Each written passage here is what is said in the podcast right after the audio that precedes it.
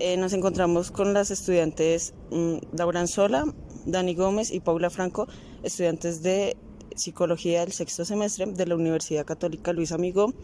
Eh, el día de hoy vamos a hacer una entrevista a un abogado eh, para responder temas acerca del derecho civil. El, el nombre del abogado es Orlando Gutiérrez, graduado claramente en Derecho.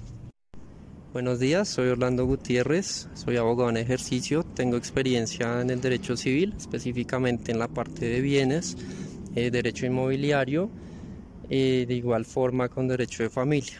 Gracias por la invitación. Iniciaremos la entrevista con una serie de preguntas. Eh, a continuación, la primera, ¿qué definirías como derecho civil? Bueno, el derecho civil es un sistema normativo en el cual se regulan los vínculos jurídicos de las personas de forma privada, bien sea entre ellas o con bienes. No se limita solo a ello, sino que también atributos de las personas, estructura jurídica a la familia, al patrimonio y las relaciones de, de las mismas. La segunda pregunta es, ¿qué ley regula el derecho civil? Bueno, en realidad son varias leyes. Eh, la principal claramente el Código Civil, es la Ley 57 de 1887, la cual, pese a, por ser tan antigua, ha sufrido bastantes reformas, pero sigue vigente al día de hoy. Entre otras tenemos el Código General del Proceso, que es la Ley 1564 del 2012, y por supuesto la Constitución Política de Colombia. Eh, ya otras si bien no se considera una rama independiente, está el Código de Familia con el derecho de familia, pero hace parte del Código del Derecho Civil. Como tercera pregunta, ¿qué normas consideras más importantes dentro del Código Civil?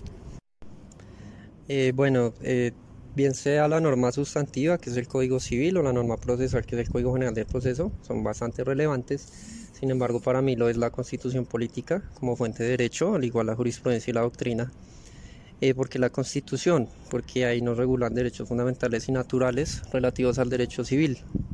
Por ejemplo, la libertad, la vida privada, la familia, el matrimonio, asociación eh, y sobre todo la propiedad privada, pues en el caso en que yo la aplico. La cuarta pregunta que haremos es, ¿consideras que el derecho civil se involucra con la psicología y cómo trabajaría un abogado civil de la mano con un psicólogo? Eh, sí, claro que sí, pues esencialmente el psicólogo trabaja de la mano del abogado en procesos de familia más que todo y en cuanto a, las, a los demás ámbitos civiles como medio de prueba, puntualmente del peritazgo. Entonces, ¿qué hace el psicólogo? Eh, informa de una forma objetiva y sobre todo científica al juez y a las partes de aspectos relevantes. Eh, bien sea sobre incapacidad, entonces evaluar la capacidad de alguien respecto, por ejemplo, una tutela que tengas sobre otra persona.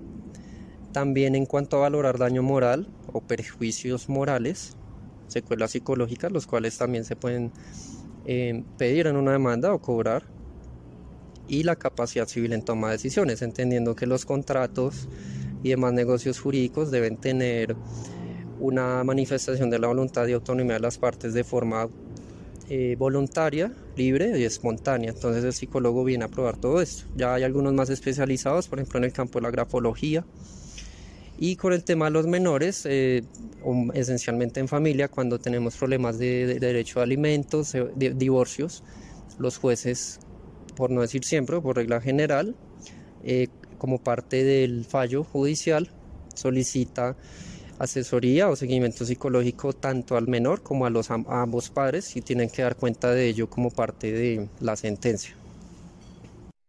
Como quinta y última pregunta, ¿qué es el peritaje? Bueno, el peritazgo se encuentra regulado en el Código General del Proceso desde el artículo 226 hasta el artículo 235. Entonces, ¿cómo define la prueba pericial? Es cuando necesitamos verificar hechos en un proceso civil eh, que sean interesadas para la parte y requiere de un experto que tenga conocimientos científicos, técnicos o artísticos. Para el caso en particular van a ser conocimientos científicos eh, o técnicos, como decía el caso de la grafología.